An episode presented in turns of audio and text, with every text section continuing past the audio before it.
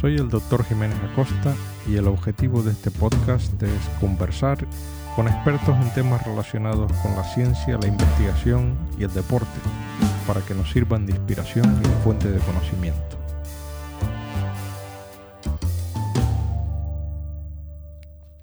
María Martinón Torres es la actual directora del Centro Nacional de Investigación sobre la Evolución Humana en Burgos.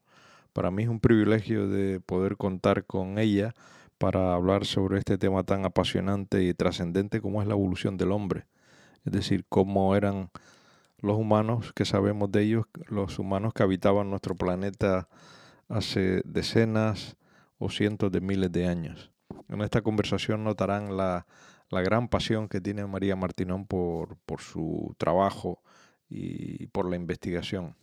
Antes de empezar, me gustaría, ahora que acaba ya el año 2023, aprovechar para dar las gracias a todos los fans que escuchan este podcast porque gracias a ellos eh, este podcast ha aumentado mucho en difusión, ha crecido mucho y esto eh, pues me anima a, seguir eh, subiendo episodios cada dos semanas y a traer científicos comprometidos con la investigación para que hablen sobre sus temas que temas que me parecen siempre temas científicos interesantes de divulgar.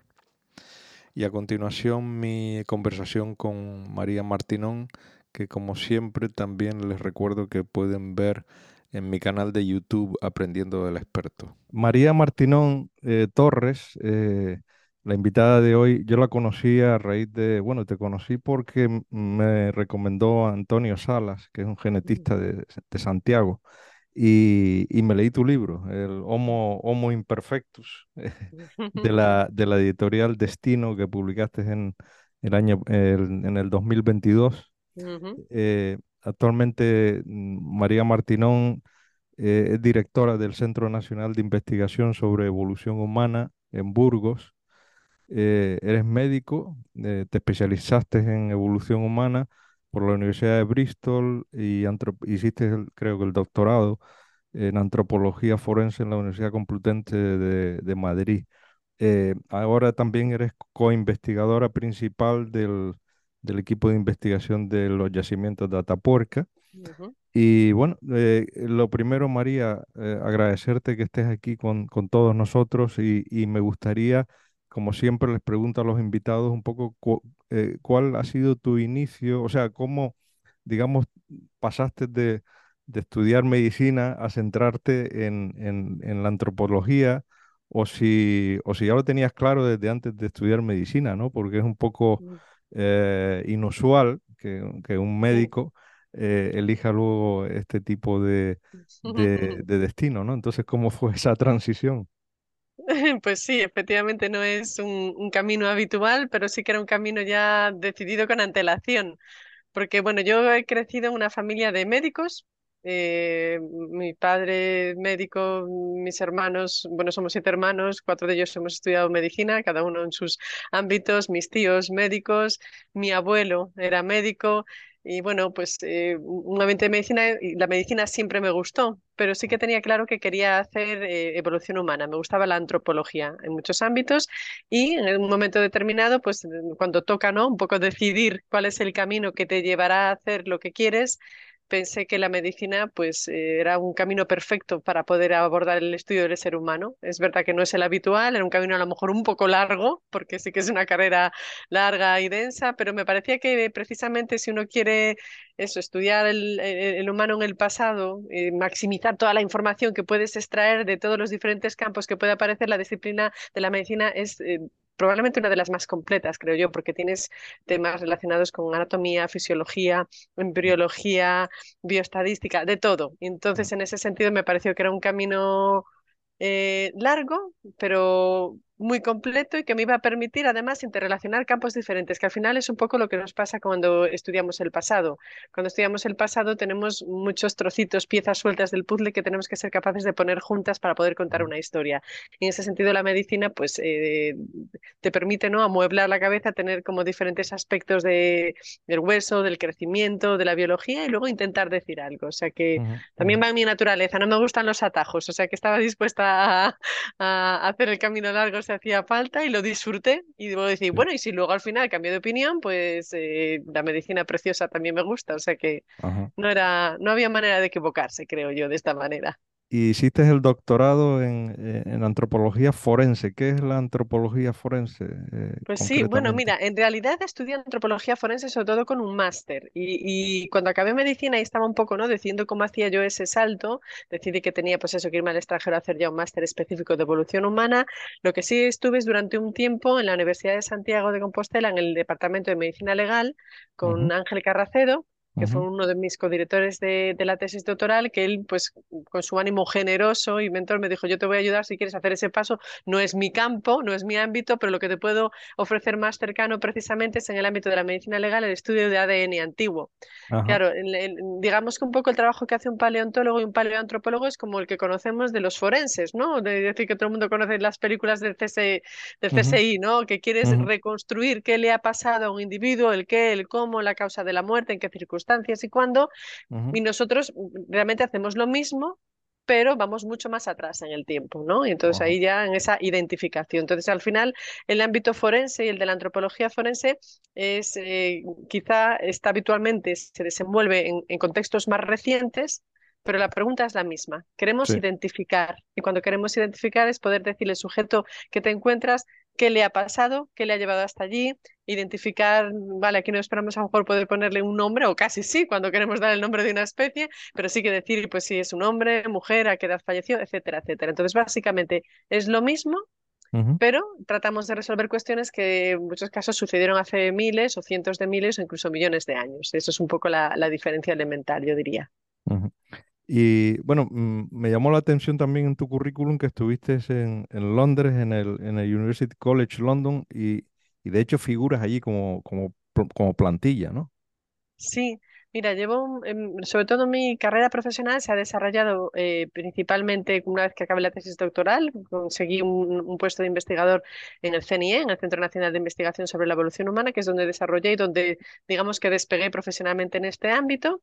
Estuve, pues mira, aproximadamente desde el 2007 hasta el 2015 y en ese año pues surgió la posibilidad de eh, de ir a Londres, pues simplemente se convocó una plaza de, de, antropología, de lecturer, y bueno, son esos momentos en la vida en los que uno cree que tiene que explorar lo que decíamos antes, otros caminos, ¿no? Entonces, conocer otros sistemas. Es verdad que ya había estado en Inglaterra antes porque estudié un máster de evolución humana justo cuando acabé la carrera de medicina, un poco para cubrir ese, ese salto entre las disciplinas y antes de hacer la, la, tesis doctoral, pero me pareció que profesionalmente y de todos los ámbitos, conocer otros sistemas, conocer otras gestiones, conocer otro ambiente de estudiantes, porque allí, por ejemplo, era un componente de docencia muy importante, era necesario para yo poder crecer.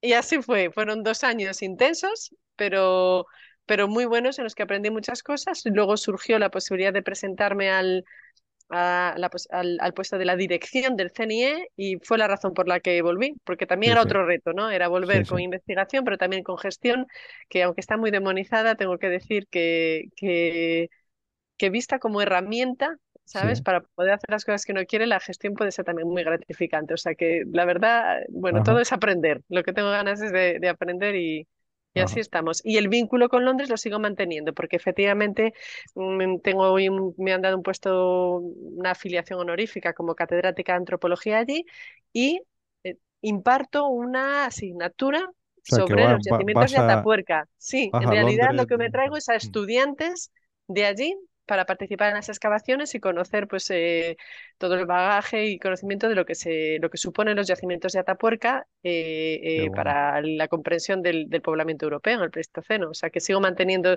esa parte docente con Londres. Qué bien. si te parece, centramos el tema ya en, en el tema de la evolución. ya que has mencionado los yacimientos de Atapuerca y es de sobra conocido por la mayoría de la gente, ¿no? La mm. importancia que tiene, ¿no? Pero me gustaría oírlo por ti. Eh, eh, vamos a ver, el, los, los fósiles que, que hay, eh, por lo que he estado leyendo en, en Atapuerca, se, em, se remiten a, a- a, em, pues casi a, a, un, a un millón de años o así, ¿no? Sí, sí, Y, sí. y, y todavía, por lo que, por lo que, por lo que he investigado, el, el, el, el- denominarlos mm, como Homo antecesor, como se les denominó en ese famoso artículo que salió en Science y tal, ujú. ah, es algo ya que está confirmado por, digamos, por la, eh, la comunidad científica internacional o todavía hay... Pues ah, mira, me, me alegro que me hagas esta pregunta. Mira, fue un hito, es lo que dices tú. Los yacimientos de Atapuerca son, eh, pues evidentemente un enclave espectacular por la riqueza de su registro, pero yo también creo que es espectacular e importante por lo que supuso una comprensión en la manera de abordar la ciencia. Se creó un proyecto que yo creo que es único en Europa. Porque es un proyecto de investigación, es un proyecto docente que tiene asociados pues, diversos cursos de máster, se ha seguido formando generaciones de gente, de divulgación, hay museos, hay instituciones, hay exposiciones, todo.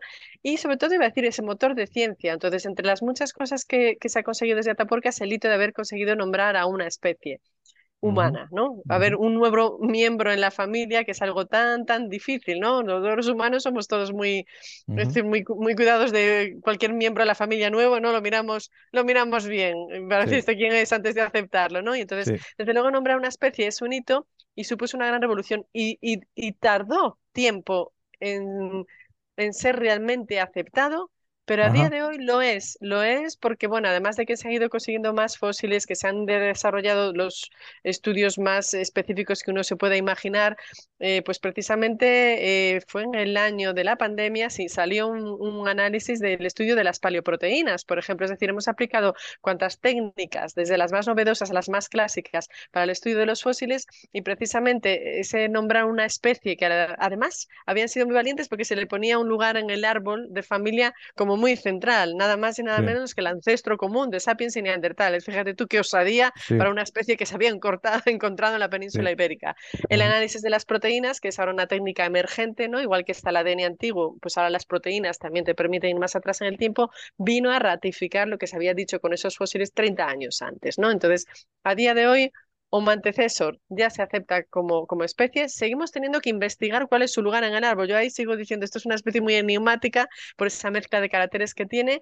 Y precisamente, mira, ya que me lo dices, animo a la gente que, que conozca que acaba de salir un libro que se llama Homo antecesor, que ha escrito José María Bermúdez de Castro y Eudal Carbonell, que son dos de los codirectores de Atapuerca, y ujú, donde cuentan, y yo creo que es muy interesante, a veces la historia de los descubrimientos y de la ciencia. Es decir, todo esto que me preguntas de cómo de difícil es, ¿no? Plantearte sí, en un momento determinado nombrar una especie, eh, romper el paradigma, atreverte a hacer una cosa así, lo cuentan ellos y yo creo que esa parte también es interesante, ¿no? Comprender que no fue fácil, pero que a día de hoy yo creo que sí, que uno puede discutir o tener más o menos acuerdo con la hipótesis particular que puedas hacer sobre la filogenia, pero ya se reconoce como un grupo de una población con una entidad propia. Entonces el debate está siempre servido porque la ciencia se basa en hipótesis que hay que ir trabajando y afinando, pero sí que ya tiene una, una entidad y un protagonismo importante para cualquier persona que quiera hablar del poblamiento de Europa e incluso investigar el origen de sapiens y neandertales.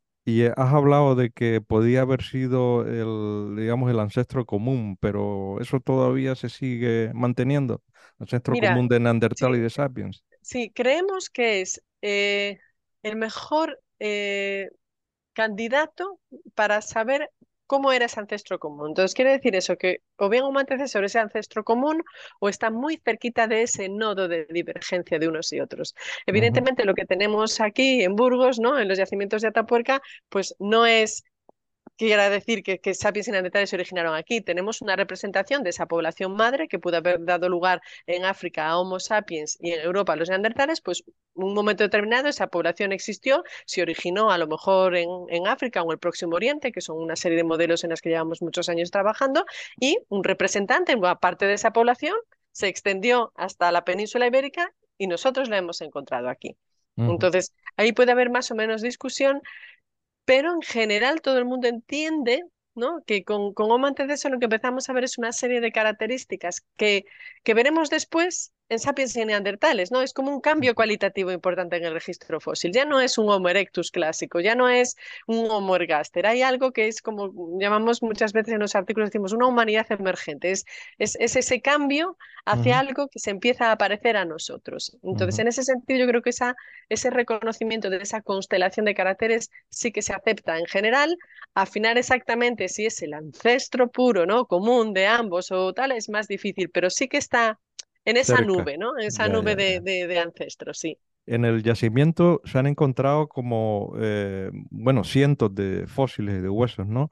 Eh, sí. ¿qué, hacían tantos fósiles ahí? ¿Era, era como una especie de enterramiento o, eh, bueno, quería saber eso. Y después también lo del tema de, de, de, si hay canibalismo en esa, en esa época, ¿no?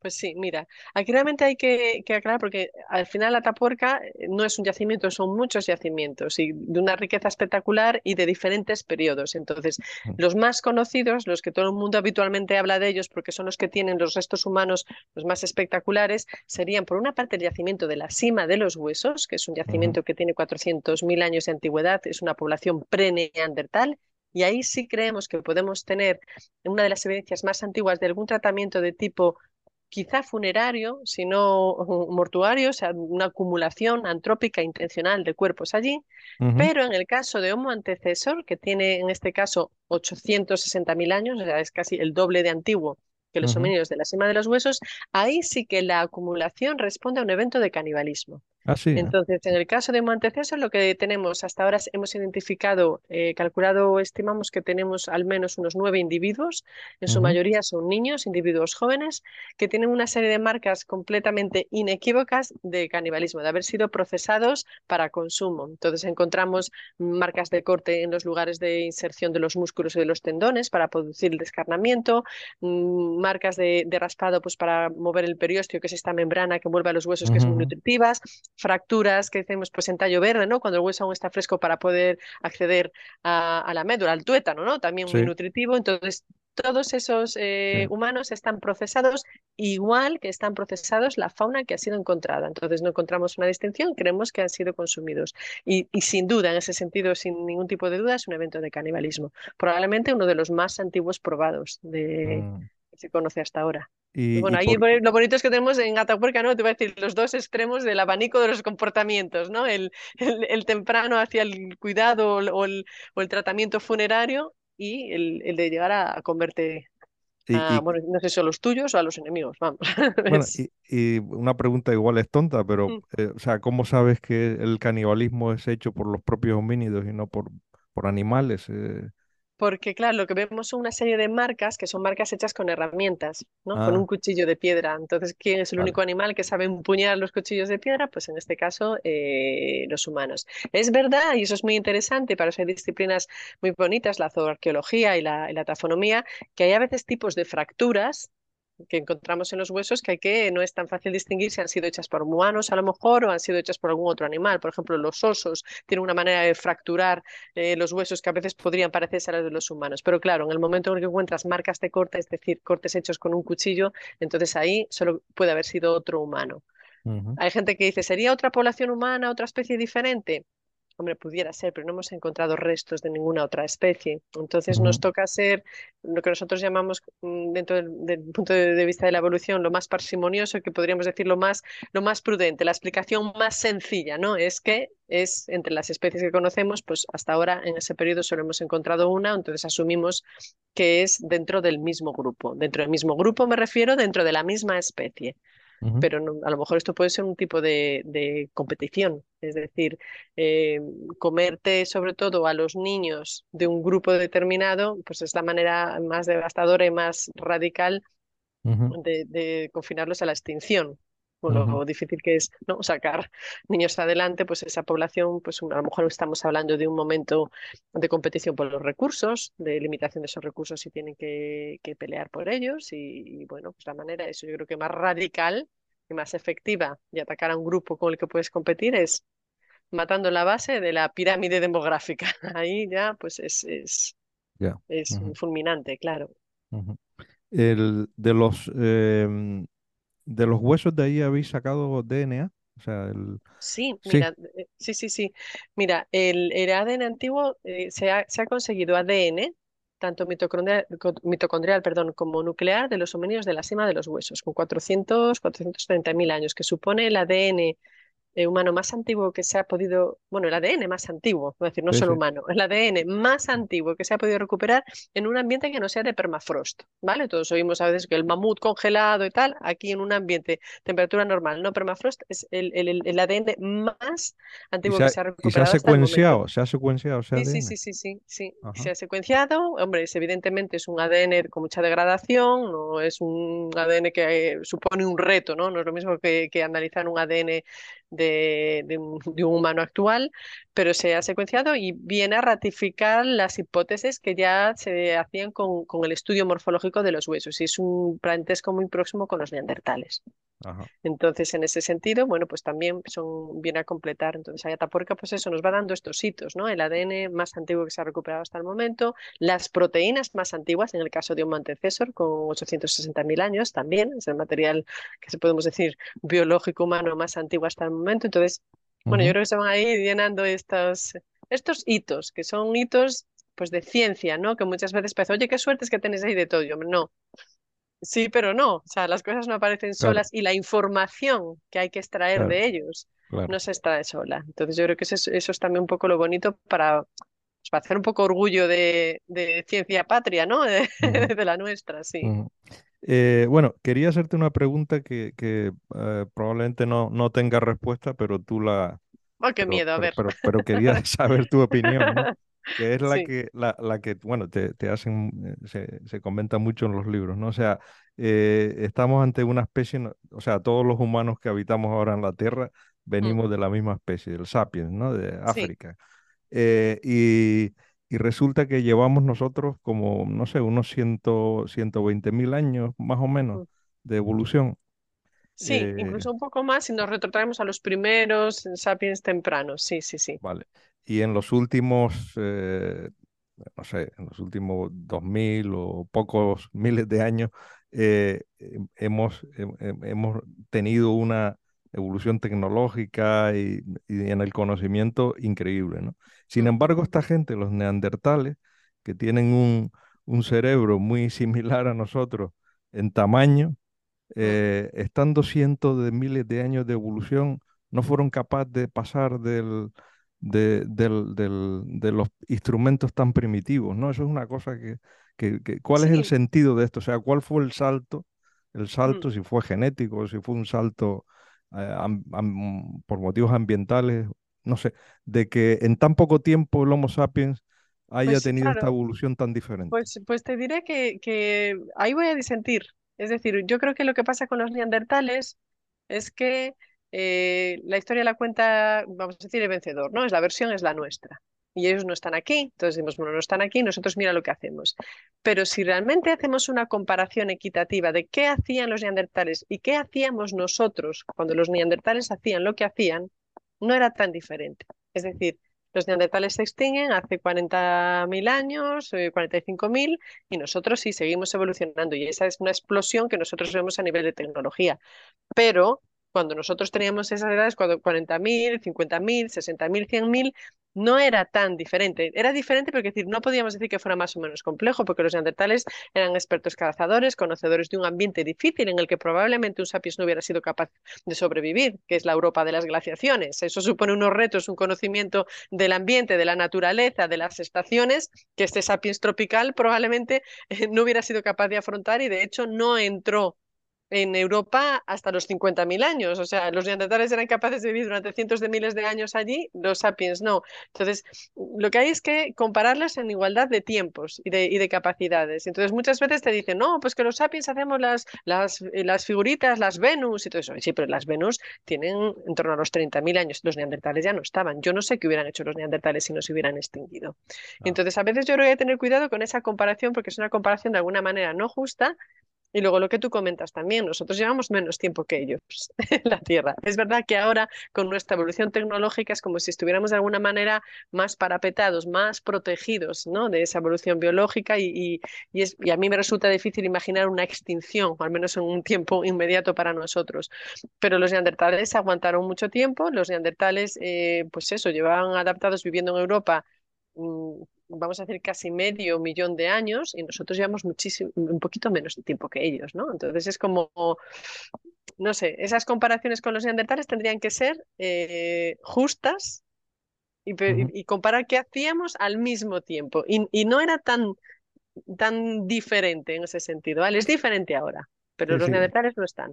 O sea que eh, es posible que si los neandertales no se hubieran extinguido, hubieran ah, evolucionado como nosotros. Eso es algo que no Claro, había pensado. Yo Claro, quiero decir, sí, sí, lamentablemente no, no nos lo podemos contar, pero si tú comparas con los neandertales, digo, bueno, pues tenían arte, tenían, enterraban a sus muertos, tenían sofisticación las herramientas, tanta como la que teníamos nosotros. De hecho, a veces decimos, esto lo hacían los sapiens, no, o, o nosotros lo copiamos de ellos. O sea, había herramientas eh, sofisticadas para tratamiento de pieles, pulidores de huesos, es decir, si nos comparamos al tiempo, lo tenemos. Lo que pasa es que la historia se siempre se cuenta un poco en clave del que la está contando, es decir, sí, de sí, los triunfos. entiendo. Sí, sí, Entonces yo digo, ¿cuál es lo que yo tengo que ellos no tenían y por tanto se extinguieron? Claro, pero ellos dirán, bueno, y tú no tenías esto otro.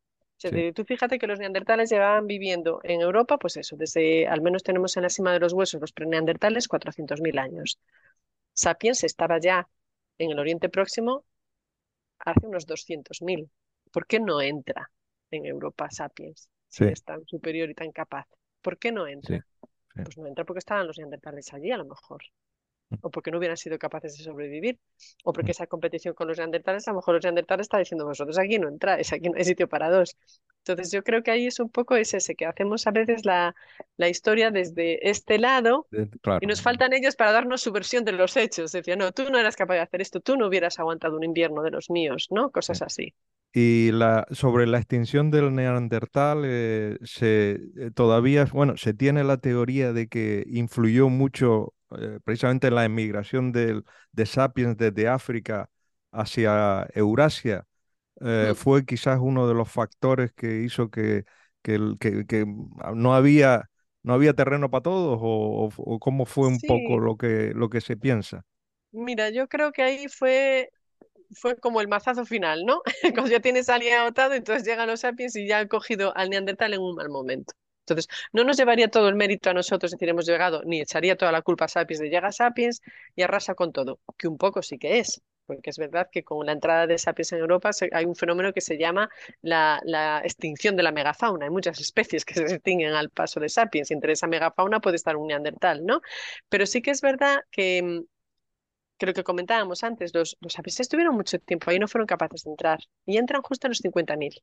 Entonces podemos decir, bueno, es que Sapiens entra y se extinguen los neandertales. O que Sapiens entra cuando los neandertales empiezan a extinguirse. Es decir, es en ese momento en el que ve su, su oportunidad porque el neandertal ya estaba de capa caída. Entonces no Ujú, se puede hablar, o yo no las conozco desde luego, que puedes decir una sola causa de una extinción. Las extinciones son procesos muy complejos de presiones demográficas, pues probablemente cada vez más débiles, ¿no? Quitando el, el caso clásico de un meteorito que pueda caer y extinguir a los dinosaurios, las extinciones no son así, son cosas mucho más paulatinas.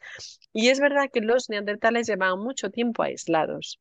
Y yo creo que ahí es su, su principal debilidad ha sido ese agotamiento genético, es decir, una población muy aislada, con muy poca variabilidad, muy endogámica, probablemente cada vez grupos más pequeños, porque estamos hablando de la Europa de los hielos que de manera periódica los va castigando. Entonces esos números empiezan a no ser tan positivos de cada vez y cada vez un poquito menos y a veces y empezarán luego a tener crecimientos negativos de población. Entonces ese, yo creo que es en ese momento de declive, ¿no? Cuando están de capa caída, cuando Sapiens entra. Entonces, de nuevo, ¿no ves? La historia a lo mejor se cuenta un poquito diferente. Entonces, eh, evidentemente no les sentó bien y sí que sabemos que en ese cruce genético que hemos tenido con ellos, pues hay una serie de cosas, de, de, de problemas a ellos también de viabilidad genética y a lo mejor hemos traído enfermedades también.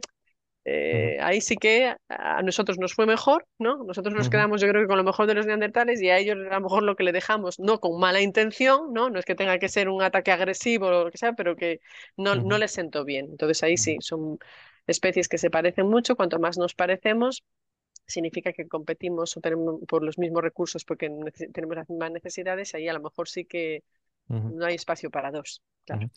el, se dice que el 4% del, del, DNA humano, del sapiens, eh, procede de, de, la herencia neandertal, ¿no? Porque hubo hibridación, ¿no? Hubo cruce genético. ¿Qué, ¿Qué implicación tiene eso? O sea, para nosotros, eh, el que haya pues habido ese cruce, sí.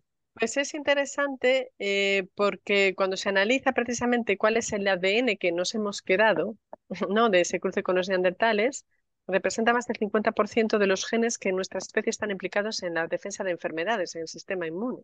Mm. Entonces esto es muy interesante porque quiere decir que gracias a esa mezcla, ¿no? a ese crisol que tenemos, a lo mejor nosotros adquirimos ventajas que nos permitieron adentrarnos en esos territorios nuevos, ¿no? entre los que nos exponíamos a otros ambientes, a otros patógenos, otras cosas. Entonces precisamente vemos que la selección natural ha favorecido la fijación de genes, sobre todo implicados en, en, inmunidad. Entonces yo creo que eso es interesante, porque ahí radica un poco cuál es la, la voz conductora ¿no? de nuestros cambios y nuestras adaptaciones, es decir, que en ese sentido la defensa de las enfermedades es, es primordial y, ahí pues quiere decir que en, de esa mezcla nosotros ganamos, es decir, que un poco estamos aquí gracias a ellos, ¿no? Entonces eso también un poco decir ahí, a ellos también tienen parte del mérito de, nuestra historia, de nuestro éxito, también se les debe a ellos, ¿no? Habría que ponerlo ahí en los agradecimientos, ¿no? Cuando suponen todos los, todos los méritos de, de, lo que nuestra especie hace, también habría que acordarse de ellos, sí. O sea, la inmunidad, curioso. La inmunidad, sí, sí, sí, es una voz cantante. Es decir, está claro que muchísimas de las principales adaptaciones que tenemos y cambios que se ven están relacionados con la inmunidad. Eh, ¿Qué se sabe, si nos retrotraemos un poco más en el tiempo, qué se sabe sobre nuestra, eh, digamos, eh, el, ancestro nuestro que, digamos, se separó del, del, del mono, del primate, ¿no? O sea, ¿qué, se dice que lo fundamental fue la, la, bipedestación, ¿no? El bajar de los árboles y tal, pero, pero ¿cómo se le ocurre a un mono mm. bajar del árbol y, no sé, una cosa que me parece un poco inconcebible, ¿no? Es difícil porque, vamos a ver, el tema de la evolución es un tema complicado porque nosotros los humanos tenemos esa tendencia a hacer historias que tengan una lógica, ¿no? Una cosa provoca una, y entonces bailarlo. Entonces, sin quererlo, como las adaptaciones funcionan tan bien, parece como que hay intención en la evolución, ¿no? Voy a bajar o voy a adaptarme, ¿no? Entonces, que te voy a bajarme del árbol, no. Entonces, la selección natural, aunque no, funciona tan bien que parece que está como prediseñada para hacer algo y al final es azar y cuesta entenderlo. Entonces, no hay un animal que dice, me voy a bajar del árbol. Hay una variabilidad genética, ¿no? Y entonces, entre ese pool de mucha variabilidad de varios primates que están mayoritariamente en los árboles, pero alguno de ellos puede tener más o menos habilidad para moverse más imagínate, pues pasar más tiempo en el suelo, ¿no? Dice, pues tiene a lo mejor un giro o tiene la pelvis un poquito diferente dentro de seguir siendo todos lo mismo. Y en un momento determinado puede haber un cambio, un cambio que puede ser ambiental, un cambio como ha sucedido si se pone una aridificación del planeta y de repente disminuye la masa de árboles, por ejemplo. En ese contexto de cambio, aquellos que están mejor adaptados a aguantar un poquito más en la tierra o desplazarse para buscar cosas porque ya no pueden comer lo que hay en los árboles porque hay menos, entonces tienen que desplazarse más, esos van a tener mayor ventaja que el que no, por lo tanto se reproducirán más y en un momento determinado a la larga acabarán siendo mayoritarios. Entonces, no es tanto esa decisión, sino que sobre la variabilidad que hay, puede haber en un momento determinado un filtro, que es la selección natural, una circunstancia, un cambio climático, una separación de poblaciones, lo que sea, que favorece o da ventaja a, un grupo determinado y ese es el que luego se vuelve mayoritario. Dice, yo me reproduzco mejor. Entonces, hay un ejemplo que, que no lo había leído yo en un libro, que también me parece como muy expresivo para explicar esto de la evolución, que, que no es sencillo, porque de hecho, es, de nuevo, estamos como acostumbrados ¿no? a dar una linealidad, una explicación a todo. Pero, por ejemplo, decían, pues tenemos una serie de, pájaros. Si tú mides los pájaros, todos pues tienen las alas, les miden, imagínate, 10 centímetros, algunos 11, otros 12. Pero vamos, la media 10 eh, o, o, 11 tal. Todos están perfectamente adaptados a volar, no les pasa nada. Pero viene un tornado. Viene ese tornado y, esto creo que además fue basado en un efecto verídico, no sé cuántos pájaros se mueren. Miden las alas de los pájaros que se murieron y eran los que tenían pues menos centímetros, nueve. Ahí hay una criba. Todos volaban perfectamente, pero hay una circunstancia ambiental de tu entorno que de repente hace esa criba esos que en otras circunstancias hubieran seguido viviendo y reproduciéndose sin ningún problema, de mm. repente desaparecen o ya se convierten en minoritarios. Entonces, a mm. partir de ahí es donde se puede mm. producir otra vez la especiación o donde se fijará eh, un carácter diferente. Entonces, en ese sentido, de los primeros rasgos que, que aparecen y que diferencian, ¿no? que caracterizan a los homínidos es el de la bipedestación. ¿Hay una intención? No, pero probablemente esa bipedestación nos hace más flexibles para explorar el entorno mayor. Y al final, eh, yo creo que la clave del éxito, y sobre todo si hablamos de nuestra especie a nivel de adaptación, es precisamente la flexibilidad. ¿no? A veces es mejor ser un gran generalista que es capaz de adaptarse a diferentes ambientes que ser un gran especialista que está mucho más constreñido a las circunstancias. Entonces, en el momento que nos hacemos bípedos, pues mm, somos capaces de andar más a distancia, a lo mejor no correr tanto, pero somos capaces de cubrir más distancias, nos permite explorar más territorios, ese grupo tiene mm, tiene más donde habitar, donde comer, donde encontrar recursos, etcétera. Entonces, es un poco eso, una historia paulatina. Y eso, contada a posteriori parece que es muy lineal, ¿no? Se baja porque le vino muy bien, tal, pero en realidad en origen no lo es. Pero, es, pero no es un concepto intuitivo sencillo, la verdad. Sí, sí, eh, había, hay un comentario que haces en tu libro sobre el tema de, mm, del consumo de carne, ¿no? Dices, eh, la importancia de los, que los homínidos empezaran a, comer carne de forma regular y proteína de origen animal. Tienes una frase que dice, comer carne nos hizo libres, ¿no? Mm. Explica un poco este concepto, ¿no? Claro, bueno, tú puedes pensar, nuestros ancestros más directos, australopithecus, no eran carnívoros. Entonces, básicamente dependían de, la, de lo que hay ahí en la tierra, son los frutos, las ramas, probablemente tubérculos, raíces. Desde el momento en el que nosotros ampliamos el menú, es decir, si ya soy capaz de comer otra cosa, si mi menú se amplía, soy capaz de comer en más restaurantes, ¿no? Es decir, puedo comer ya en otros sitios. No estoy tan ligada y tan pegada al terreno del que dependo de manera inmediata que si, si mi comida tiene patas y se mueve, yo también me puedo mover, ¿no? Entonces, en ese sentido, se amplían los lugares, los ecosistemas en los que podemos encontrar recursos para sobrevivir. Encontramos mayor capacidad, mayor alimento, porque ya no dependemos eso de un clima estable que me siga produciendo estos frutos o este tipo de, planta que tiene que ser un ambiente, digamos, más estable.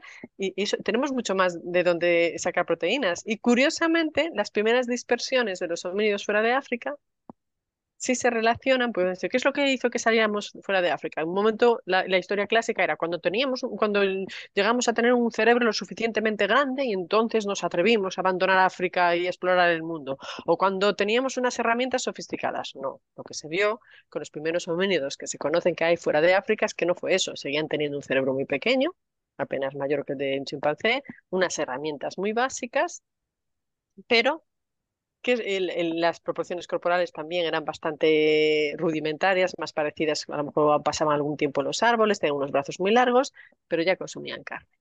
Entonces, ahí está. Tu, comida se mueve, tu comida migra, tú te puedes mover. O sea, yo ahora saldría por la ventana y tendría muchas más cosas que comer que el que solo come determinadas cosas, ¿no? Tenemos como más, más opción de escoger y en ese sentido sí que nos, nos hacemos libres y uno puede viajar, uno puede ya explorar otros territorios. Entonces, en ese sentido, sí, y es probablemente está muy ligada a nuestra primera salida de África a, ese cambio de dieta. Eh, que puede ser porque se empezó a, a, cocer la carne con el fuego. O, pues eso fue mucho más tarde. Probablemente las primeras etapas que se tienen de, de, consumo de carne haya sido por carroñeo. Entonces, no tanto cazador, pero bueno, que tú puedes tener un momento determinado un acceso ya no primario, no eres el primero que llega, tú no lo has cazado, sino lo que queda, y de manera ocasional empiezas a comer. Y lo que decíamos antes, de eso es que a lo mejor les sienta menos mal comer carne que al que les sienta muy mal, ¿no? Esos son los que sobreviven, tienen hijos, se reproducen más y en un momento determinado que, hay poco de una cosa, esos que pueden comer de la otra también dirán, pues al final los, los que acabamos triunfando y teniendo más hijos somos los que somos capaces de digerir otras cosas, ¿no? Entonces es eso, dentro de esta variabilidad que puede tener el grupo, esa variabilidad, lo que tiene que haber es variabilidad genética, es decir, como que en ese grupo hay un poco de todo y en un momento determinado las circunstancias empujan y favorecen a uno determinado, que a lo mejor no era el mayoritario, ¿eh? A lo mejor era, eh, era una rareza dentro del grupo, no era la media, eran unos outliers, pero eso en un momento determinado pueden tener una ventaja y a lo mejor los otros desaparecen porque hay un cambio, una dificultad, una pues eso, cuando conocemos en, África hay una edificación del clima, disminuyen las, eh, toda la parte vegetal, hay menos que comer, bueno, pues el que es capaz de comer otras cosas le va a ir mejor y le fue mejor, claro, evidentemente que si no, no estábamos aquí. El, cuando hablas de, evolución, siempre dices, bueno, es el que, el, que, el, el, que más se favorece es el que sobrevive y tal, pero la, la evolución realmente no tiene por qué escoger el mejor camino, ¿no? Uh... Claro, no, bueno, claro, no hay una dirección. El problema es que nosotros los humanos sí que le ponemos un significado de que es mejor o que es peor. Es decir, creemos que lo mejor que te puede pasar es ser humano, ¿no? Mm, Entonces ya, y lo mejor que te puede pasar es tener un cerebro grande. Y lo mejor que te puede pasar es ser muy inteligente. Y a lo mejor mm. te dice un, pez abisal que vive abajo y me dice, ¿para qué quiero yo cerebro? Estoy perfectamente adaptado a vivir en las profundidades y no eres mejor que yo en términos de adaptación.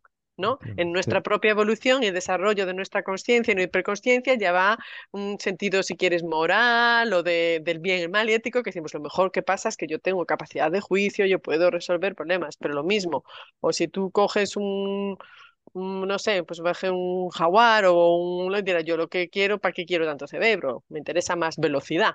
Entonces yo estoy mucho mejor adaptado que tú a vivir en la selva o en la jungla entonces, ¿quién está mejor adaptado? Depende de para qué. Entonces, nosotros hemos desarrollado un estilo de vida que es un nicho ecológico que evidentemente es muy amplio. Entonces, a través de la inteligencia hemos sido capaces de conquistar pues, ecosistemas muy diferentes, ¿no? Pero no quiere decir que, seamos mejores o peores que otras criaturas. En ese sentido, la evolución a selección natural no, no distingue. No, eso, eso ya es un, una percepción o un sentimiento humano en el que nos vemos a nosotros, pero sin ninguna razón la ley de la naturaleza en el culmen de la evolución. Pero en realidad no, no, no, no estamos mejor o adaptados que un determinado animal a un contexto determinado, o las hormigas a sus hormigueros, o, no lo sé, o cualquier tipo de, de árbol a un contexto determinado. Y el, el, una curiosidad, ¿el tamaño del cerebro se adapta al, al, al cambio y se hace más grande o es al revés? El, el, el cerebro se agranda y se crean más, actitud, más aptitudes para, para desarrollar el lenguaje, etcétera. O sea, ¿qué es lo primero? es muy difícil eh, decir eso. Sí que es verdad que desde el momento en el que empezamos a, a consumir carne, coincide con el momento en el que vemos que nuestro cerebro empieza a crecer. Entonces, el huevo y la gallina es muy difícil decir eso, ¿no? Evidentemente, para comer carne necesitas tener unas capacidades, una cooperación, una comprensión de los animales, o sea, te hace falta cerebro para empezar a, realmente, de manera habitual, comer carne. Requiere una capacidad de organización, de cooperación que es compleja. Pero sí que es verdad que al empezar a consumir carne, se, que esto es una, la hipótesis que se llama del tejido caro, ¿no? El hecho de que nosotros pudiéramos empezar a consumir eh, proteínas de origen animal y grasas, permitió una reducción de nuestro tracto digestivo. ¿no? Si pensamos en el extremo, animales como podemos tener ¿no? los rumiantes, necesitan unos estómagos enormes, necesitan digestiones muy pesadas, con un concurso de enzimas determinados. Entonces, ¿qué pasa? Que eso es un órgano muy, muy costoso metabólicamente. ¿no? Si nosotros no, no podríamos ser capaces de mantener dos cosas caras a la vez. Entonces, desde el momento en el que empezamos a consumir carne, son proteínas que son mucho más fáciles de digerir en general. La, que, que, las, que las plantas o, o, que las celulosas que requieren unas enzimas determinados. Entonces, eso permite la reducción de nuestro tracto digestivo. Entonces, es posible hacer esa reinversión en que crezca un órgano más complejo. Ahora, esas capacidades van parejas. Desde el momento en que tú tienes un cerebro más grande, pues tienes otras capacidades de desarrollar, de entender el entorno, de saber cómo funciona la naturaleza, cómo funcionan las estaciones, cómo funcionan los animales y sus eh, pautas de migración. Y como resultado de ese crecimiento cerebral aparecen otra serie de capacidades, evidentemente. Entonces, eso es un poco el, el tema. A partir de dos millones de años, dos millones de años y medio, el cerebro crece. Es decir, está claro que se ha favorecido ese crecimiento cerebral porque este animal en particular, que es el humano, gracias a ese cerebro explota o desarrolla un modo de vida en el que el cerebro es importante. Pero no es el único. ¿vale? O sea, para nosotros sí, porque con el cerebro resolvemos problemas, con el cerebro nos relacionamos y para un estilo de vida de un animal que sobre todo basa su éxito en la cooperación en la sociedad es importante tener un cerebro grande, pero otros animales que son solitarios, un pájaro dirá, pues ¿para qué quiero tanto cerebro yo? Sería un desperdicio, ¿no? En cambio, prefiero ser ligero y volar o ser o aparear y se reproducen y o fíjate tú los insectos también no o sea quiere decir entonces juzgarlo es, es ese es lo peliagudo no es nos gustamos mucho a nosotros mismos que bueno pues no está mal pero no tenemos que vernos como en la, en, la cúspide de, de no, la evolución no no no porque no porque no porque además si nos eh, colocan a lo mejor en un contexto determinado no sobrevivimos ni dos días ¿no? es. O sea, es verdad que tenemos ahora dos componentes de evolución tienes la biológica tienes la cultural y eso sí que es una singularidad nuestra ¿no? Entonces, además ya no es solo evolución biológica, ahora toda la parte tecnológica, cultural, la cultura material con la que la biología está un poco más protegida, ¿no? De manera que ya no es necesario que el más fuerte tenga o el mejor adaptado sea el más fuerte físicamente y todas esas cosas ya ha cambiado un poco la historia. Ya no estamos tan expuestos a la ley natural, ¿no? Porque hemos introducido un elemento importante que también evoluciona. Y evoluciona además a un ritmo casi más rápido que nuestra propia biología pero bueno, que no somos, pues, no diríamos, no somos la criatura más perfecta y mejor adaptada porque no, porque no seríamos capaces de vivir en el fondo del mar. Bueno, tiempo al tiempo, pero que no, no, si nos ah, comparamos, ah. a ver con qué te comparas, claro. Eh, bueno, quería ah, preguntarte algo, bueno, que no, hay evidencia científica, sino es más tu opinión y entramos un poco en el terreno de la ciencia ficción, ¿no? Pero todas las, todas las especies em, se extinguen o, se transforman, ¿no? Eh, en, el, en el, el, tiempo, el tiempo de la evolución es tan largo, pues nosotros es nada, un, segundo, pero eh, es tan largo que vemos que históricamente las especies se desarrollan y bien se transforman o se extinguen, ¿no? ¿Cómo crees mm. que será el, el, el final de nuestra especie cuando somos capaces ahora de, de alguna manera, manejar nuestra evolución? Ya no dependemos exclusivamente de la evolución natural, ya Mm. tenemos eh, capacidad para alterar genes y etcétera, ¿no? Pues mira, ahí como dices tú es opinión, porque mira, tengo desde en el ámbito en el que estoy a ver colegas que les tienes de todos los extremos, los apocalípticos y los optimistas. Yo, opinión, evidentemente, me resulta muy difícil imaginar el final de nuestra especie. Entonces, eh, tendría que ser, creo, algo catastrófico, enorme. Ahí, otra vez, nos viene un meteorito a, los dinosaurios, pues me parece dificilísimo que haya algo que acabe con todos, porque es que hay humanos por todas partes y los humanos ya están pensando, ya habrá el que tenga y estar en el búnker, ya tiene todo preparado en el caso de un desastre no sé cómo, ya te están hablando del plan B, como tú comentas, tenemos la capacidad de la edición genética, entonces es una especie que es verdad que lleva muy poquito tiempo aquí, o sea que aún no le ha pasado el tiempo medio de una especie, ¿no? Para que se pueda extinguir y te oye, que que llevamos muy poco y los australopitecos vivieron millones de años, ¿no? O sea que aún nos falta mucho y, puede pasar de todo. Pero me resulta difícil imaginar qué podría acabar con todos. ¿sabes? Con todos, con todos, porque dentro de esa variabilidad hay mucha gente pues que ya estará eh, pensando que va a tener capacidad de, de pues eso, de, de, dirigir y meter elementos en nuestra propia selección, ¿no? Que decir lo que decíamos antes, porque la edición genética. Y es más, ha cambiado un poco la dirección. Es decir, antes las especies estaban, medíamos su capacidad de adaptación al medio, pero nosotros hemos cambiado un poco la dirección. ¿no? Es que nosotros ahora somos los que alteramos ese medio. Entonces ahí la historia empieza a cambiar. O sea, hay un elemento Mm. que nos puede llevar también a la autodestrucción y una guerra, pues eso, en la ciencia ficción también podemos decir, pues una guerra masiva si se destruye la Tierra, no lo sé, la ciencia ficción nos pone muchos ejemplos, entonces como poder se puede, pero me cuesta eh, eh, imaginar, porque hay un elemento en esta historia que hasta ahora no lo había tenido ningún otro animal, entonces ese elemento mm. quizá va a alterar el curso natural que tenían todas las otras especies de, de, extinción, porque mm. la historia cambia, ¿no? Sí, sí. Eh, María, quería preguntarte eh, sobre los retos actuales de la, de, la, de la antropología, o sea, cuáles son los temas, digamos, eh, en los cuales la, vuestro campo se, se mueve actualmente? O sea, ¿cuáles son los enigmas, lo- eso- esos aspectos Mm. eh, calientes en la, en la investigación científica en vuestra área? O sea, ¿por dónde van los temas? Pues mira, yo, claro, si me dices ahora qué retos tenemos, yo pienso pues aquí en el CNIE, por ejemplo, hacia dónde queremos ir, dónde estamos trabajando. Yo creo que ahora el, el reto es un reto de, de- tipo de análisis emergentes que nos pueden proporcionar un tipo de información a, la que ahora no habíamos tenido acceso, es el de técnicas moleculares. Entonces, eh, ahora aquí precisamente en el CNIE, pues estamos con el proyecto de los próximos años poner en marcha ya una línea de investigación de, de proteínas antiguas. ¿Qué puedes hacer con esas proteínas antiguas? Pues con esas proteínas antiguas podemos tener información que hasta ahora realmente nos costaba muchísimo extraer. Vale, podemos decir proteínas para ver si podemos hacer taxonomía, es decir, a qué especie pertenece o filogenia, con qué otra especie está emparentada. Pero a mí me interesan más proteínas que puedan estarte hablando de cosas que, que, que es más difícil de extraer de los fósiles o de su estudio físico, que es cosas relacionadas con adaptaciones, cosas eh, relacionadas con enfermedades, mmm, cosas relacionadas con, pues hablamos antes, cambios de capacidad de digerir unas cosas u otras, de vulnerabilidad del sistema inmune, es decir, las proteínas.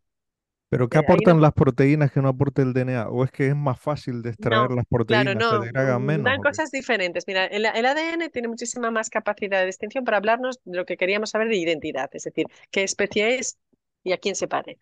Eso es el Mm, ADN. ¿Cuál es el problema que tiene el ADN? Que se degrada mucho antes. Entonces, el ADN puedes tener hitos anormales, ¿no? Como tener ADN en la cima de los huesos, pero podemos ir muy poquito atrás en el tiempo. Las proteínas son mucho más resistentes. Entonces, a día de hoy se han recuperado proteínas hasta de 2 millones de años, eh, con un tipo de Gigantopithecus. Incluso hay quien dice que pueden ir mucho más atrás, 3, 5 millones de años. Entonces, ahí ya nos da una ventana temporal para nosotros importante. Las proteínas tienen a lo mejor menos definición, o sea, a lo mejor no son tan útiles para hablar de eso, del parentesco, de la taxonomía. Pero bueno, yo creo que para eso tenemos ADN hasta donde se pueda y si no, el estudio que hemos hecho clásico siempre de los fósiles. Esos estudios de comparar esos rasgos con los que, tal, dice, sí. pues mucho tiempo después habíamos hecho una propuesta filogenética para antecesor que más tarde la proteína dijo, ah, pues mm, coincide, que sí. ¿no? O sea que entonces digo, para eso por lo menos tenemos los fósiles que yo sigo siendo una gran defensora de los estudios clásicos morfológicos, pero sin duda para, sí, para mi gusto, o sea, funcionan funcionan en la medida en la que se puede, pero, pero no van mal tirados los tiros si lo haces bien, ¿no? Entonces, ¿qué es lo que aportaría una proteína? En ese sentido, eh, a lo mejor tiene menos capacidad discriminatoria, pero habla de función. Las proteínas al final es Claro, función. claro, Y claro. entonces, ¿qué es la función? Pues ver a ese homínido vivo, funcionando, cómo Sí, se adaptaba, cómo vivía, cómo respondía al sistema inmune o a la comida o a los recursos o al embarazo o ¿Sabes? Esas cosas de, Sí, cuestiones biológicas que al final lo que nos interesa es imaginarnos cómo vivían, ¿no? Di- Dice, no es como, no, no nos vemos muertos, nos interesa al revés, verlos vivos.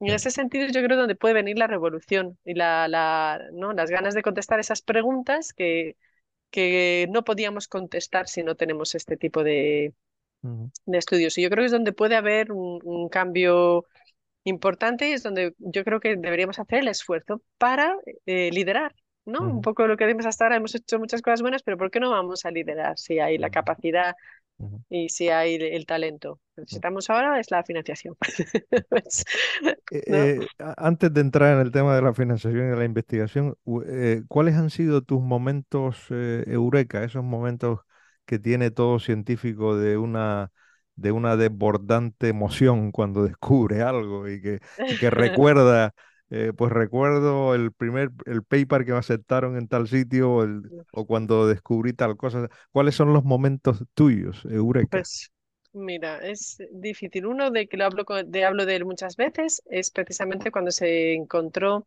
en la cima del elefante un resto humano.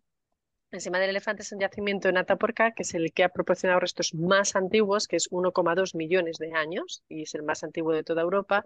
Era un yacimiento pues, que no, no prometía muchos fósiles, no había una gran presencia humana ni intensidad, y apareció un diente, fue justo pues, el año en el que yo acababa de, de hacer mi tesis doctoral en dientes, que es mi especialidad, que la hice con José María Bermúdez de Castro.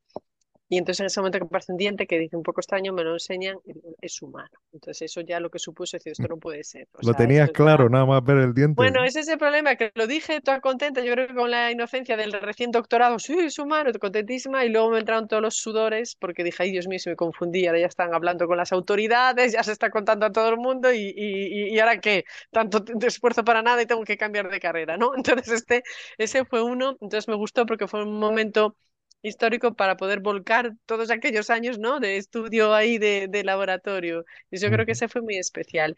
Y después el otro, yo creo que Eureka no vino de Atapuerca, sino que vino de un estudio que, mm, que hicimos en, de un yacimiento en África, del yacimiento de Pangayasaidi, donde eh, trajimos un, bloque de tierra de un yacimiento que tenía 78.000 años de antigüedad, sin saber muy bien lo que había dentro, solo sabemos que en su superficie había unos dientes pues, que reconocíamos como humanos, y el estudio, pues eso, durante más de un año, una excavación virtual y luego con técnicas de imagen para ver su interior, la microtomografía y tal, ese, ese eureka crescendo, ¿no? Como de redoble de tambores, que no realmente cuando empezamos a darnos cuenta que lo que hay dentro en realidad de ese bloque era el esqueleto completo de un niño de tres años de edad que había Mm, sido enterrado. Ajá. Eso, eso, claro, eso no es de boom, es de uff. Espera, es que esto está en su sitio, es que esto está articulado, es que eso parece la mandíbula, es que eso parece tal, eso es la espalda, eso son los brazos, eso es la postura es esta. Entonces, ese, ¿no? Ese redoble hasta que llegue, Dios mío, que este, esto es un Pero niño, era es un un, niño un enterramiento cuidadoso, o sea, no era el Sí, sí, sí, ha típico... sido. Entonces, toda esa revelación que nos lleva a concluir que teníamos el enterramiento humano más antiguo que se conoce en África, con 78.000 años de, de antigüedad. Era un niño de tres años y medio de edad que había sido recostado pues, en posición flexionada, lateral, lo que llamamos de cúbito, había sido envuelto en, en un sudario, probablemente le pusieron una almohada, o sea, pues esa, esa delicadeza, ¿no? Que, que digo siempre esa delicadeza con la que solo los humanos tratan a los muertos, ¿no? Con la misma delicadeza con la que, o a veces incluso más, que con la que se trata a los vivos, ¿no? Entonces, eh, eso, es- eso fue un eureka de esos de emoción, de latido, de según se iban añadiendo datos y empiezo a identificar este hueso y este hueso encaja con el otro y esto no es un diente, es que está en su mandíbula y esa mandíbula encaja con la cabeza y esto es la tal y esta es la postura. Entonces, es, eso para mí, pues yo creo que sí que es probablemente de las cosas más más emocionantes en las que he estado porque fue completamente inesperado, completamente. Y fue una historia, pues yo creo, importante porque son ese tipo de, de cosas que no fosilizan, ¿no? El- la compasión, el cariño, la, ese sentimiento, la, la capacidad de abstracción y poder documentarla. Y fue un trabajo en equipo, fantástico, porque claro, era con las restauradoras aquí, eh, pues eh, tratando de, de quitar tierra, pero no demasiada porque si no se desintegraba los compañeros que sobre todo son buenos haciendo pues lo que llamamos las excavaciones virtuales, ¿no? Escaneas el interior como quien va a un de hospital, pero con un microTAC que tiene todavía más precisión como para ver en su interior qué es lo que hay. Entonces virtualmente ujú, tratamos de extraer ujú. y esa conjunción toda de datos de todas las disciplinas, pues ese momento de revelación, eso claro, fue un eureka de, Qué mucho redoble. qué, Sí. qué bueno. Eh, ¿cuáles son tus líneas de investigación ahora? ¿En qué estás, digamos, eh, qué líneas de, de- de investigación tienes? Pues mira, sobre todo por una parte, eh, sigo mi campo principal específico es pues eso, la paleontología, el estudio de restos humanos con una gran especialización en, en los dientes, en la, en- Ujú, en la evidencia dental, que afortunadamente para mí es la más abundante en el registro fósil, o sea que muy bien. Entonces, sobre todo me sigue interesando mucho pues caracterizar diferentes grupos humanos y estoy trabajando, llevo ya muchos años trabajando en colaboración con colegas en China. Y Ah, entonces, esa, tratar de juntar el este con el oeste, ¿no? Saber esa relación que hay entre las poblaciones de Europa y las poblaciones asiáticas y, y seguimos trabajando, llevamos ya muchos años, pues en caracterización de fósiles, entender el poblamiento de Europa, en el que el corazón, por supuesto, de los hallazgos fue Atapuerca, pero tratar de sacar esa historia y decir en qué momento, cómo se relaciona esta historia, ¿no? Con, con el, con el resto del mundo. Y después todo lo que tenga en la medida en la que pueda, todo lo que esté relacionado con patologías, me interesa porque pienso que las patologías, pues eso, cuentan mucho precisamente del individuo vivo, ¿no? O sea, una enfermedad, a fin de cuentas, es una lucha del individuo para eh, sobrevivir a un reto, a un problema, a un contexto determinado, a una amenaza, ¿no? Entonces, cuando estudias una enfermedad, estás teniendo un, un retrato del individuo en activo, está vivo, es, lo, lo estás congelando en el momento en el que responde a un problema o a una dificultad o una debilidad. Entonces, en la medida en la que pues aquí también hacemos investigación, podamos hablar de eso de, de, enfermedad y de adaptación, me, me interesa. O sea que ahí tengo la, la, médico todavía dentro. Porque la, las patologías cambian con, con, con, las épocas, ¿no? Me imagino que, que, que, antes la gente se moriría de, traumatismo fundamentalmente o de infecciones banales igual, no sé. Sí, lo que tenemos sobre todo es eso, traumatismos muchos, aunque curiosamente tenemos un paralelismo, porque la principal causa de muerte por no enfermedad en nuestra especie son los accidentes de tráfico. Eso también es un traumatismo moderno, ¿no? Entonces, en ese sentido sí tenemos los, los paralelismos.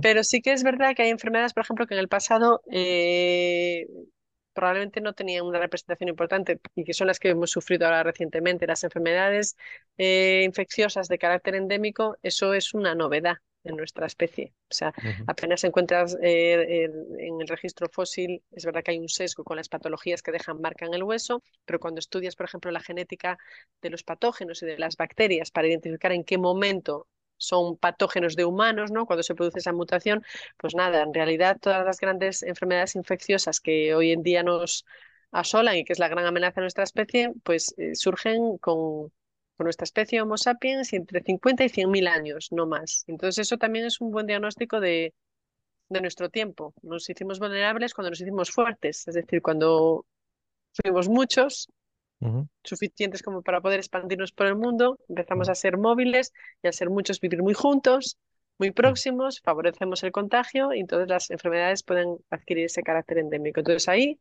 esas diferencias ¿no? de las enfermedades al final te están diciendo mucho de, del individuo, de los estilos de vida.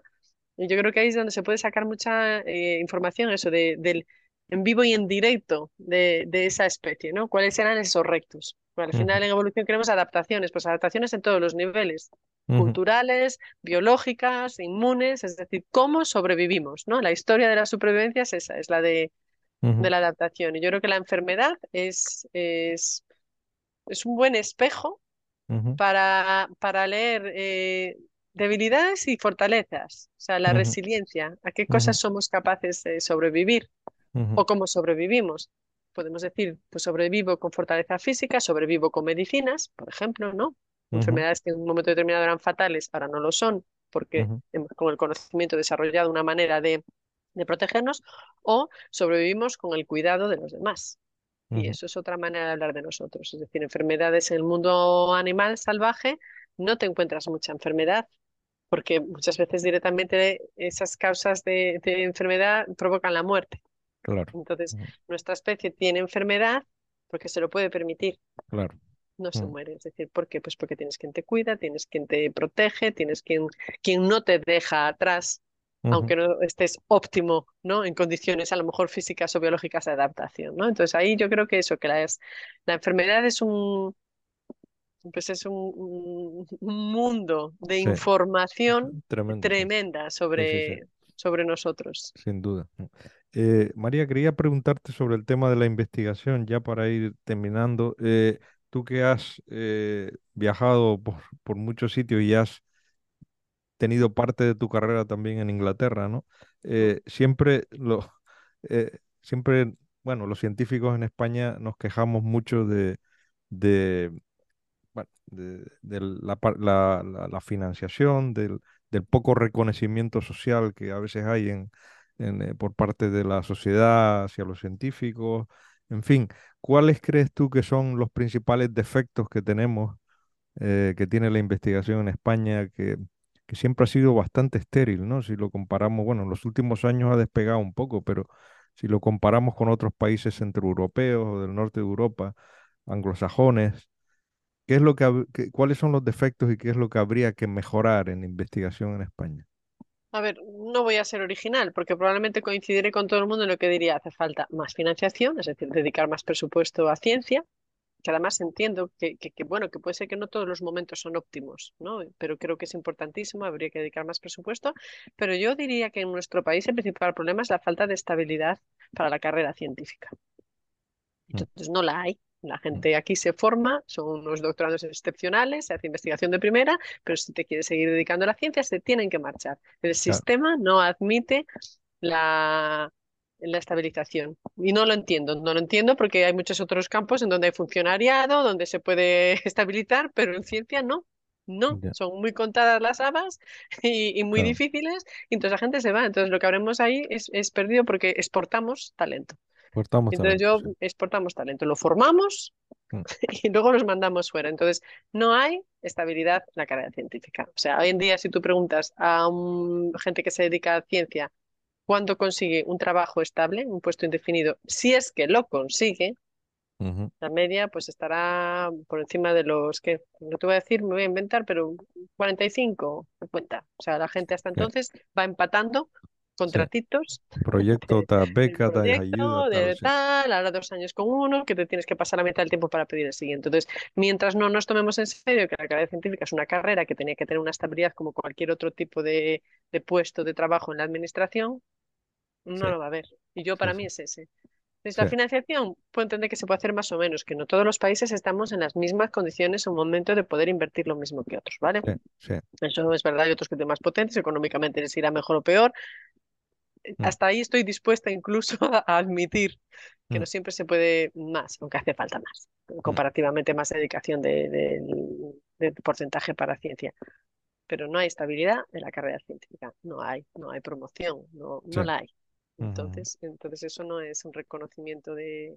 Sí, sí, realmente tiene uno que, que ser, eh, que tener eh, mucha vocación, ¿no? Eh, muchísima y mucha resiliencia. Muchísima, muchísima para, para, eso. Y, y, cuántos científicos que eso, acaban su carrera sin haber tenido un, un puesto estable. O sea, han estado empatando de una en otra, y ahora me voy dos años fuera, y ahora vuelvo aquí, y ahora me presento a esto que no, pero bueno, no es de ciencia, pero bueno, estoy asociado a la universidad, pero es para otra cosa. Eh, mm, mm. seguir trampeando es la, la, carrera del ingenio para poder aguantar para seguir haciendo lo que me gusta. Encima, que digo, en pocos ambientes cogerás a, a, gente con tantísima vocación y tan devota de lo que hace. Sí, sí. Y es curioso porque son, son defectos que se vienen arrastrando desde siempre. ¿eh? Uno lee o oye, pues, eh, no sé, la, las críticas que hacía Severo Ochoa en los años 80, mm. eh, o yo creo que hasta Ramón y Cajal en, su libro, en su libro famoso, y, viene a ser lo, siempre lo mismo, ¿sabes? No, sí, yo creo que es una parte de, de, un, ámbito profesional que se, se les castiga, o sea, se les maltrata, no es, o sea, no hay, no hay categorías, es, es más fácil estabilizarse en cualquier otro ámbito de trabajo de la administración que en el científico. Eh, María, ¿cuáles, ¿cuáles son tus eh, aficiones? Eh, ¿Qué haces fuera de la, digamos, fuera, fuera del, del, trabajo, aparte de cuidar a, a, tu, a tus pues hijos? mi, mi, afición favorita y a la que más tiempo dedico son mis hijos. Y, es verdad, es de lo que más orgullosa estoy. Y, y, bueno, ya sabrás que es lo que más tiempo requiere. O sea que sí, quiero estar. O sea, quiero verlo y quiero estar. Y luego, para mí, lectura.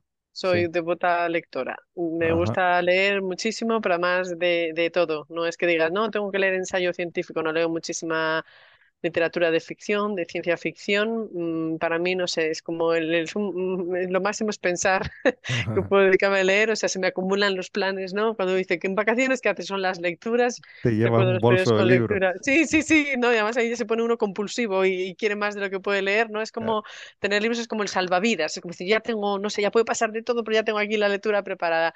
Yo leer, me pasaría a leer, no te voy a decir deportes porque nada, soy un desastre, ni deportes, nada, súper sedentaria, total o sea, una Homo sapiens del libro de esas que dice sedentaria, que perdió ya, eso, nada, no, no me muevo nada. Siempre les pregunto, siempre les pregunto a los invitados porque que, me recomienden libros, o sea que que para ti, bueno, recomiendes dos o tres de esos de que, que, les regalas a algún amigo o esos que te han influido a ti, o sea, que, que te, han, te han gustado mucho y, a mí me costaría mucho escoger, así si me dices de repente, bueno, yo intento leer un poco de todo, además me gusta eso, digo, de este no he leído nunca nada, ¿no? Me voy por los clásicos digo, y los actuales y querría leer de todo. Entonces, sí recomendaría, mm, uno de mis escritores favoritos sin duda es Ray Bradbury.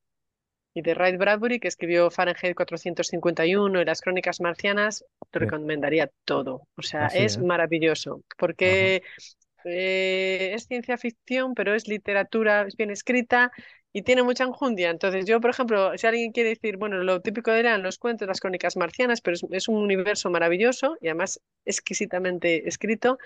Pero si alguien quiere, por ejemplo, dices, cosa, un tema actual, lee Fahrenheit 451 y luego me lo cuentas y te dirás, Dios mío, lo que vio este hombre antes de tiempo, lo que estamos viviendo ahora. Entonces, por ejemplo, yo te digo, venga, léete Fahrenheit 451, merecería, merecería la pena.